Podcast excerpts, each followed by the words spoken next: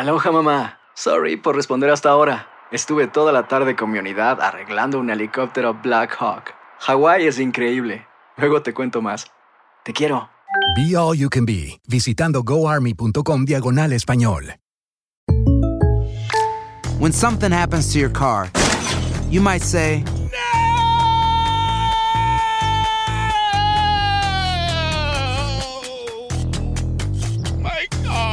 but what you really need to say is something that can actually help. Like a good neighbor, State Farm is there. And just like that, State Farm is there to help you file your claim right on the State Farm mobile app. So just remember, like a good neighbor, State Farm is there. State Farm, Bloomington, Illinois. Boost Mobile tiene una gran oferta para que aproveches tu reembolso de impuestos al máximo y te mantengas conectado. Al cambiarte a Boost, recibe un 50% de descuento en tu primer mes de datos ilimitados. O, con un plan ilimitado de 40 dólares, llévate un Samsung Galaxy A15 5G por $39.99. Obtén los mejores teléfonos en las redes 5G más grandes del país. Con Boost Mobile, cambiarse es fácil. Solo visita boostmobile.com. Boost Mobile, sin miedo al éxito. Para clientes nuevos y solamente en línea, requiere AroPay. 50% de descuento en el primer mes requiere un plan de 25 dólares al mes. Aplican otras restricciones. Visita boostmobile.com para detalles. En JCPenney tenemos infinidad de regalos para el Día de las Madres hasta el domingo. Ahorra hasta 40% en todo Liz Claiborne y vístela de pies a cabeza con la última moda. Además, aprovecha las ofertas Yes Please, con diamantes y piedras preciosas a 25 dólares para miembros de JCPenney Rewards. ¿Aún no eres miembro? Inscríbete. Es fácil y gratis. Y regálale a mamá todo lo que se merece. JCPenney. Vale la pena. Ofertas válidas hasta el 12 de mayo en selección de estilos. Aplican otras exclusiones. Joyería excluye de los cupones. Detalles en la tienda jcp.com. Advertencia. Este programa contiene casos de crimen, apariciones, misterio, conspiración y violencia. El contenido de estas piezas puede ser sensible para algunos miembros del público. Aconsejamos discreción.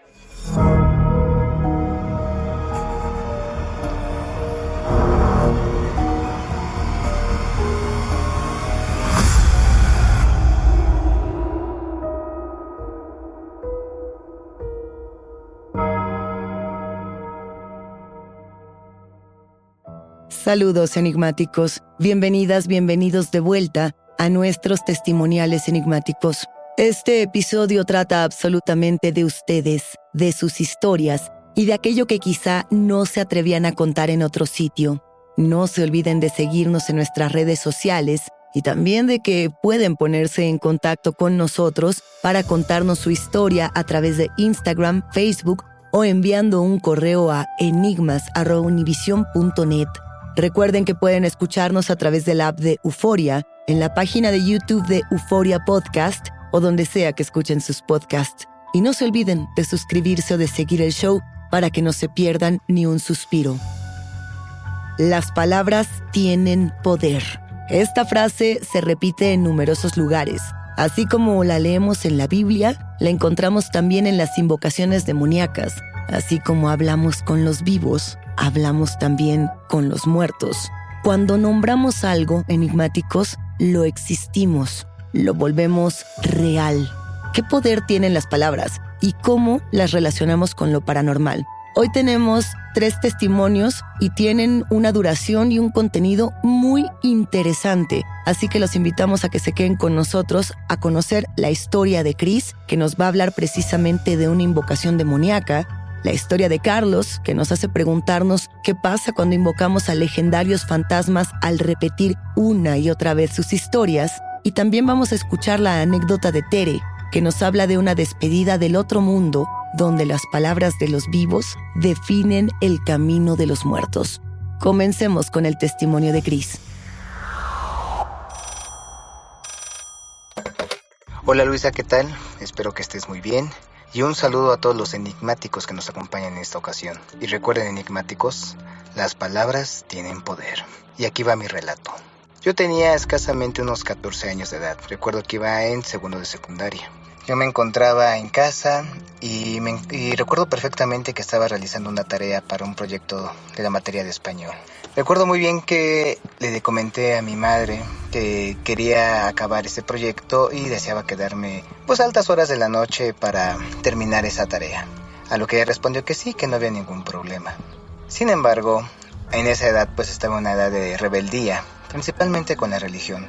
Siempre fuimos una familia muy muy católica y por ser el joven de la familia, pues me tocaba hacer esa parte de contraria a esa religión. Entonces, bueno, entre lo poco o mucho que podía investigar con respecto a las religiones, encontré algo que es muy común en todas, que las palabras tienen poder. Dependiendo de cómo tú pidas las cosas, se te van a otorgar tus deseos. Y bueno, con ese entendimiento y con esa premisa, realicé algo bastante, bastante tonto en su momento. Mientras yo me encontraba realizando mi tarea en mi cuarto, recuerdo muy bien que eran aproximadamente las 2.45 de la mañana. Faltaba poco para ser 3 de la mañana. Sí, exactamente, la hora del diablo. Y bueno, estaba en mi cuarto y lo medité durante 15 minutos. ¿Será prudente realizar esto? Realmente quería conocer si iba a tener respuesta alguna de algún ser sobrenatural. A lo que me fijé como objetivo que a las 3 de la mañana iba a empezar a realizar invocaciones. Cabe resaltar enigmáticos que yo no tenía ningún conocimiento alguno. No tenía oraciones, no tenía ningún libro que me pudiera ayudar a realizar dicho trabajo. Pero, como lo mencioné anteriormente, las palabras tienen poder. Así que me enfundé en la decisión y empecé a invocar. Recuerdo exactamente que las palabras que, que mencioné fueron las siguientes. Satanás, demuéstrame que realmente existes. Demuéstrame que no eres una ilusión, que no eres falso. Demuéstramelo, hazte presente. Mencioné esas palabras un par de veces, no recuerdo con exactitud, pero lo peor de todo es que sí obtuve respuesta. Después de terminar de hacer esa oración, como a los 10 minutos siguientes, alguien tocó a mi puerta tres veces. Fue un toque normal, yo pensaba que era alguien de mi familia que me había escuchado mencionar esas palabras y me iba a regañar. Abrí la puerta y no, no había nadie para mi sorpresa.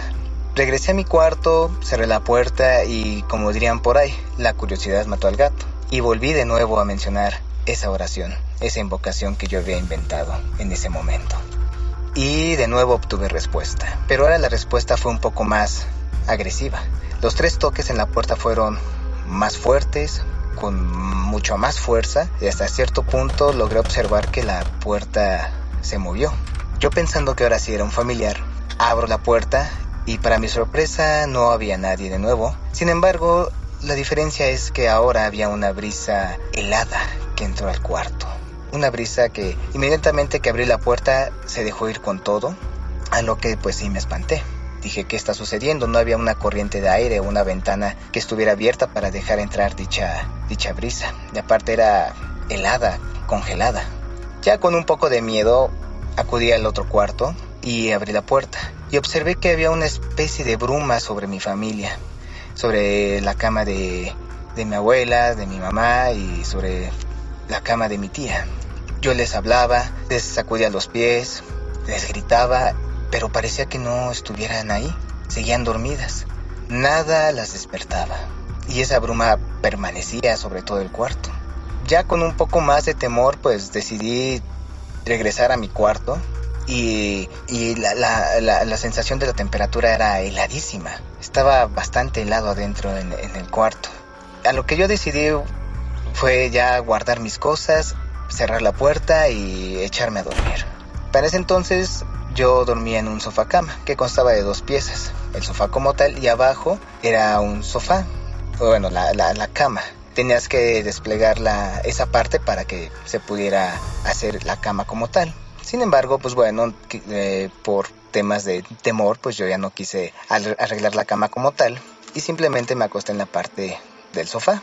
Cuando apago la luz y me acuesto, a los pocos segundos sentí perfectamente cómo el sillón se empezó a mover de un lado a otro, a brincotear. Sí, enigmáticos, a brincotear. Yo, la verdad, la única reacción que pude hacer fue tirarme de la cama inmediatamente y prender la luz. Yo con el corazón al mil no sabía qué estaba pasando. Y dije, diablos, ¿qué, qué sucedió? ¿A quién llamé? ¿A quién invoqué? Y con mucho temor levanté las sábanas para ver si había algo debajo de la cama. Yo sabía perfectamente que no había nada, no había nadie, porque era imposible que alguien estuviera ahí abajo. Pero por el temor, por, por querer dar explicación a lo ocurrido, lo hice.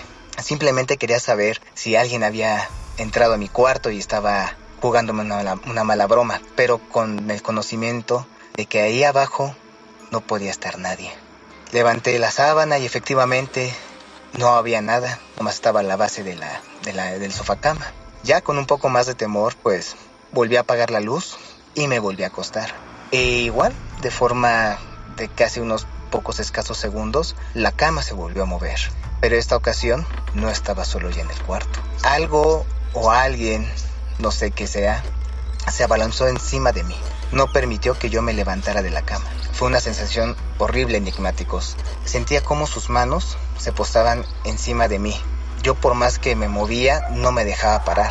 Estuve batallando por el lapso de unos cuantos minutos, no sé cuánto habrá sido. Realmente no recuerdo muy bien cómo estuvo, pero eran como unas manos largas con garras que no me permitían que me levantara de, del sofacama. Lo único que pude hacer fue cubrirme con todas las sábanas hasta la cabeza y empezar a rezar lo mucho o poco que sabía en ese entonces. Recuerdo muy bien que me quedé dormido. Eso fue todo. A la mañana siguiente, bueno, mejor dicho, a las horas siguientes, eh, despierto y todo parecía normal dentro del cuarto. No parecía que nada se hubiera movido o estuviera cambiado de lugar. La temperatura estaba normal. Y salgo del cuarto y me encuentro a mi, a mi santa madre y me dice, hijo, ¿qué estabas haciendo en la madrugada? Yo estaba espantado porque obviamente no iba a decir, invoqué un demonio, ¿verdad? Pero dije, no sé, madre, ¿por qué? Estaba haciendo mi tarea. Me dice, es que tenías el volumen de la televisión muy alta. Se escuchaban gritos y demasiadas groserías. Traté de abrir la puerta, pero esta, pero esta tenía seguro. Entonces, pues bueno, dejé que te durmieras así, pero ya no lo vuelvas a hacer, por favor. Me sorprende enigmáticos porque yo tenía todo apagado. No había tele, bueno, la tele estaba apagada, la luz estaba apagada y no hubiera nada que hiciera ruido en ese entonces. Es por eso que comparto esa historia con ustedes y les digo que las palabras tienen poder. Cuidado con lo que desean porque se puede cumplir. A mí me sucedió y les voy a ser sincero, enigmáticos. He pasado mucho tiempo para que yo pudiera lograr ocupar de nuevo ese, ese cuarto. Cada vez que entraba me era muy incómodo, me daba miedo. Y ese cuarto estuvo vacío, lo ocupábamos de bodega aproximadamente entre unos de 10 a 12 años, 13 años aproximadamente. Hasta que estas fechas pues ya me armé de valor y obviamente lo modifiqué todo, dice sus cambios y aparentemente aquello que me atacó esa noche ya se fue. Muchas gracias enigmáticos por escuchar mi historia. Soy Cristian Grenzen y espero que tengan un grandioso día. Y recuerden, cuidado con lo que desean, porque se puede cumplir. Efectivamente, Chris, muchas gracias por compartirnos esta historia y por hablarnos de algo tan personal como puede ser una invocación en la que todo sale mal o todo sale bien, dependiendo de qué era lo que estabas esperando. Las palabras tienen poder y nosotros podemos usarlas para elegir el camino de nuestra vida, a quién llamamos, qué es lo que queremos de eso que llamamos y también para evocar de una u otra manera, que no es lo mismo que invocar a esos viejos fantasmas. ¿Qué pasa con las leyendas tradicionales? Por ejemplo, en un giro de lo que significa que las palabras tengan poder. Cuando nosotros tenemos leyendas como por ejemplo La Llorona en México, el Oogie Boogie en Estados Unidos o muchas otras, porque vaya que tenemos muchas, hay que reflexionar qué ocurre cada vez que las repetimos. Es como si las hiciéramos existir de nueva cuenta. When something happens to your car, you might say,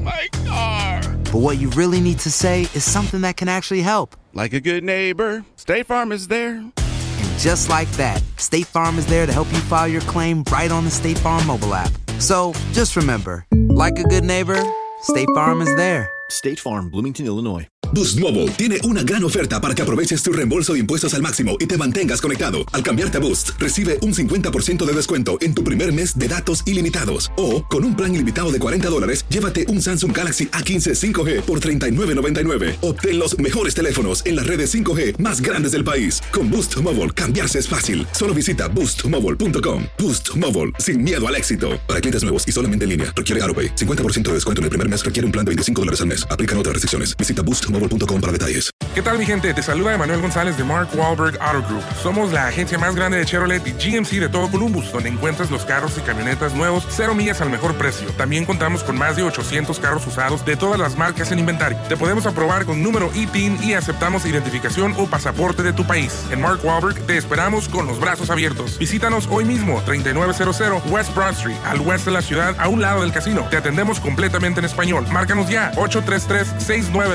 833-699-0792. Without the ones like you, who work tirelessly to keep things running, everything would suddenly stop. Hospitals, factories, schools, and power plants, they all depend on you. No matter the weather, emergency, or time of day, you're the ones who get it done. At Granger, we're here for you with professional grade industrial supplies. Count on real time product availability and fast delivery. Call clickgranger.com or just stop by. Granger for the ones who get it done. Tienes miedo. Estás escuchando Enigmas sin resolver. Carlos nos va a platicar la historia de la planchada desde el punto de vista de su abuelita. Bueno, pues la historia que yo tengo es de mi abuela. Mi abuela se llamaba Ruth Ortiz Villa, fue enfermera toda su vida y trabajó ella en varios hospitales, entre ellos en el Hospital La Raza, eh, en el Centro Médico, y ella tenía muchas historias que contar acerca de la famosa planchada. Recuerdo una particularmente que siempre la contaba y, y era particularmente muy, muy buena. Contaba ella que en una ocasión le había tocado ir a guardar eh, la ropa de, de, de cama de los que se utilizaba en el hospital. Eso lo hacían de manera, lo iban intercalando sus compañeras y ella. Y un día cuenta mi abuela que le tocó ir a hacer, hacer esa actividad en el cuarto de, de donde se guarda toda la ropa de cama de, del hospital. Y mi abuela decía que ese cuarto tenía dos entradas y dos salidas. Y contaba mi abuelita que un día llegó y entró a, al cuarto de donde tenía que guardar la ropa y había una enfermera eh, haciendo eso. ¿no? Cuando mi abuelita le llamó a la enfermera para preguntarle quién era y qué estaba haciendo, porque pues obviamente todas sus compañeras estaban eh, en otro lado, eh, cuando mi abuela le pregunta, dice que contaba mi abuelita que, que, que la muchacha empezó a caminar en sentido contrario de ella, ella la estaba viendo como a tres metros de distancia y empezó a caminar y cuando mi abuela la, la siguió eh, pidiéndole que se identificara y que le diera el nombre, al salir del cuarto dice mi abuela que había un pasillo y inmediatamente daba vuelta hacia los quirófanos, ese pasillo daba vuelta hacia los quirófanos y cuando mi abuela la alcanzó y, y giró mi abuela para, para, para verla, la, la, enfermera que mi abuela había visto ya no estaba en el, en el, en el pasillo, desapareció. Ya después las compañeras con las que estaba le decían que era la planchada. Contaba mi abuela que cuando le tocaban las guardias, eh, muchas de sus compañeras y en alguna ocasión a ella cuando llegaban a dar el medicamento por la madrugada y querían, bueno, despertaban a los pacientes. En muchas ocasiones los pacientes decían que, que ya les habían dado el medicamento y al preguntar que quién había sido el que quien había ido a, darles el medicamento, los pacientes siempre contestaban que una muchacha que iba muy bien arreglada y les había dado su medicamento. Pues esas son las historias de, de los hospitales en donde trabajó mi abuela. Muchas gracias, Carlos, por recordarnos esta historia y por recordarnos también que cada vez que hablamos de una leyenda, que recordamos y evocamos con nuestras palabras estos nombres y estos personajes, los hacemos existir una vez más. Y es por eso que en numerosos hospitales en México, hasta la fecha, se sigue hablando de la planchada. Y no solo en México, en toda Latinoamérica e inclusive en algunos hospitales de Estados Unidos. Pero, para quienes no recuerden o nunca hayan escuchado la historia de la planchada, les recordamos justamente que es una de las leyendas más populares de México, hablando de una historia trágica de una mujer, una enfermera que se enamora de un doctor y cuando este doctor le dice que su amor no va a concluir, ella muere de tristeza y su espíritu se aparece en distintos hospitales de México y Latinoamérica tratando de ayudar a las personas, tratando de ayudar a los enfermos. Particularmente, esta leyenda tiene un mayor eco en Tamaulipas, en el Hospital Naturista, también en algunos hospitales más al sur, más hacia Yucatán e inclusive hay quienes la sitúan en la Ciudad de México, según las creencias, en el Hospital Juárez. Lo cierto es que esta historia nos ayuda de una u otra manera no solamente a revivir a los fantasmas, revivir la tradición, sino también a redignificar el trabajo de las enfermeras en nuestro país y en el mundo. Pero todavía tenemos más enigmáticos. Vamos a escuchar para finalizar esta historia de Tere, que nos va a hablar de una despedida del otro mundo. Y aquí el poder de las palabras radica en que Tere es una psicoterapeuta que experimentó un encuentro paranormal.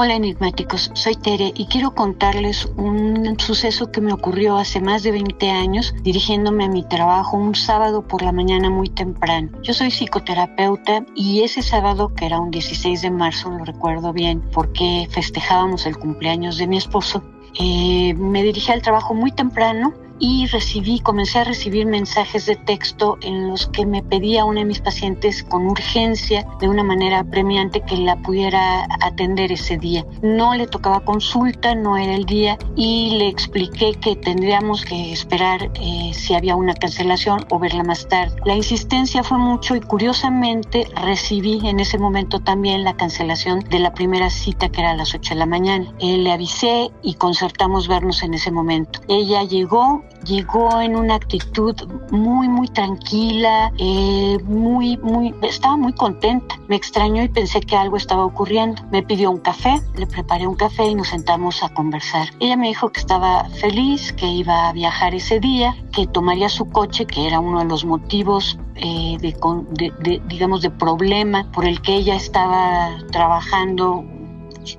en su relación de pareja, que iba a tomar su coche y que se iba a ir manejando en carretera para ver a su familia en otro estado del país. Y me dijo que todo estaba muy bien, que en su familia todo estaba muy bien. Aparentemente la urgencia era únicamente eh, verme, pues se iba de viaje ese sábado una vez que salía de la consulta. Nos despedimos, se fue y cuando cerré la puerta me di cuenta que eh, pese a que era una cita concertada, pues no me había pagado. Eso me sorprendió porque era una mujer muy, muy, muy eh, puntual, muy correcta en ese sentido. Se fue, lo anoté en mi agenda, que la había yo visto, que habíamos cambiado cita y que no había eh, pagado los honorarios en esa ocasión y que yo le avisaría más tarde. Por un tiempo no supe de ella. Un miércoles por la noche, bueno, debo decirles que ese día cuando terminé de trabajar, salí de la consulta y comenté con mi familia, porque íbamos a celebrar el cumpleaños, comenté con mi familia que había tenido esa, esa visita urgente que no era para presentaba una urgencia tal y que, y que era curioso porque una persona que siempre había sido muy correcta no me había pagado los honorarios. Fue como una acotación al asunto. Unos meses después, esto fue en marzo cuando yo vi a mi paciente. Unos meses después, em, a mediados de año, un miércoles por la noche, porque recordaba que los miércoles trabajaba hasta muy tarde, recibí una llama, un mensaje igual de eh, el esposo de mi paciente diciéndome que le urgía, que tenía que verme ese día. Y bueno, yo pensé, este, a lo mejor no es nada serio, pero como iba de salida y ellos no vivían tan lejos, eh, le dije que lo esperaba y que nos veíamos. Él llegó y llevaba en sus manos un libro. Me dijo que el libro, que lo había encontrado entre las cosas de su esposa, tenía mi nombre y que pues quería entregármelo. Yo le agradecí y le pregunté que cómo estaba ella y él me comentó que su esposa había fallecido en un accidente automovilístico hace unos meses.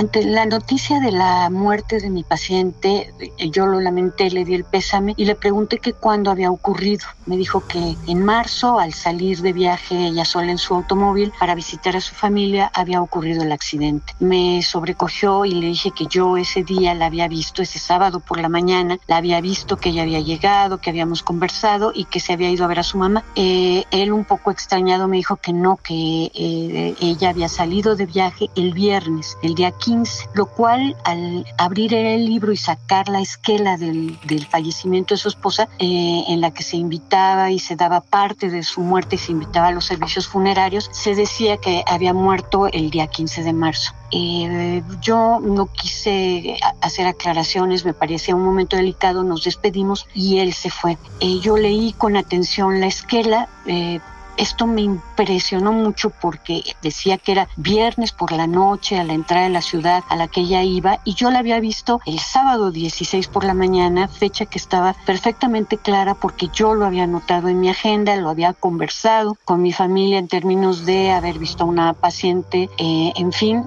eh, y, me y me sentí muy, muy contrariada. Eh, al tiempo yo lo platiqué con varias personas porque me parecía que si bien pudiera haberme confundido, eh, era claro que pues todo estaba como asentado en una agenda, el dato de su muerte estaba en una esquela funeraria y que algo había ocurrido. La gente me ha dicho mil cosas, me ha dicho que ella llegó a despedirse de mí un día después de su muerte, que llegó a decirme que pues estaba contenta, que estaba en paz. Eh, yo tengo la costumbre de saludar eh, y despedirme de mis pacientes con un abrazo y ella era especialmente cariñosa. Se despidió, ese día. La miré tan contenta, la, la, miré como resuelta en términos de irse manejando hasta otro estado de la República a visitar a su familia. Y hoy pienso, siempre la recuerdo con un cariño porque ese fue el único evento que yo he tenido en mi vida que me parece un poco inexplicable o muy inexplicable, pero que me hace sentir tranquila porque esta persona eh, aparentemente se fue en paz, se fue contenta a visitar a su familia y si regresó fue para decirme que había llegado, que estaba en algún lugar y que todo estaba bien. Eso es todo, enigmáticos, eh, y espero que estén muy bien. Muchas gracias, Tere, por compartirnos esta despedida del más allá, donde quedamos bastante desconcertados con este evento paranormal. ¿Ustedes qué opinan, enigmáticos? ¿Para qué nos sirven las palabras? ¿Cómo podemos utilizarlas cuando hablamos de invocaciones, de evocaciones y de despedidas? Cuéntenos sus propias historias.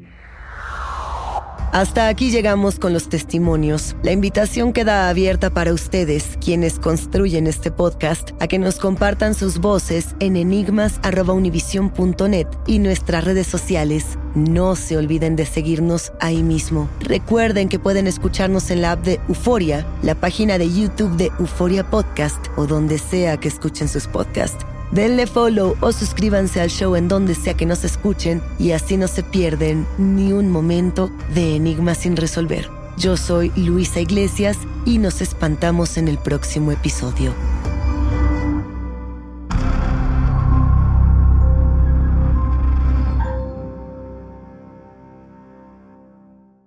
Boost Mobile tiene una gran oferta para que aproveches tu reembolso de impuestos al máximo y te mantengas conectado. Al cambiarte a Boost, recibe un 50% de descuento en tu primer mes de datos ilimitados. O, con un plan ilimitado de 40 dólares, llévate un Samsung Galaxy A15 5G por $39.99. Obtén los mejores teléfonos en las redes 5G más grandes del país. Con Boost Mobile, cambiarse es fácil. Solo visita boostmobile.com. Boost Mobile, sin miedo al éxito. Para clientes nuevos y solamente en línea, requiere AroPay. 50% de descuento en el primer mes requiere un plan de 25 dólares al mes. Aplican otras restricciones. Visita boostmobile boostmobile.com para detalles. A new year, time for new growth. Grow your education and skills with Herzing University. Our online behavioral health programs fit your schedule and time, from an eight month diploma program in health and human services to a 36 month bachelor's in psychology. Grow your behavioral health career with us wherever you are in your education. Your future starts now at Herzing University. Visit us online at herzing.edu or text health to 85109. Online at herzing.edu or text health to 85109. ¿Te preocupas por tu familia? Entonces, ¿por qué darles solo huevos ordinarios cuando pueden disfrutar de lo mejor? Eggland's Best, los únicos huevos con ese delicioso sabor fresco de granja, además de la mejor nutrición, como 6 veces más vitamina D, 10 veces más vitamina E y 25% menos de grasa saturada que los huevos regulares, además de muchos otros nutrientes importantes. Así que, dales los mejores huevos. Eggland's Best, mejor sabor, mejor nutrición, mejores huevos. ¿Quieres regalar más que flores este Día de las Madres? The Home Depot te da una idea. Pasa más tiempo con mamá plantando flores coloridas, con macetas y tierra de primera calidad para realzar su jardín. Así sentirá que es su día todos los días. Llévate tierra para macetas Bigoro por solo $8.97 y crece plantas fuertes y saludables dentro y fuera de casa. Recoge en tienda y sigue cultivando más momentos con mamá en The Home Depot. Haces más, logras más. Más detalles en homedepot.com diagonal delivery.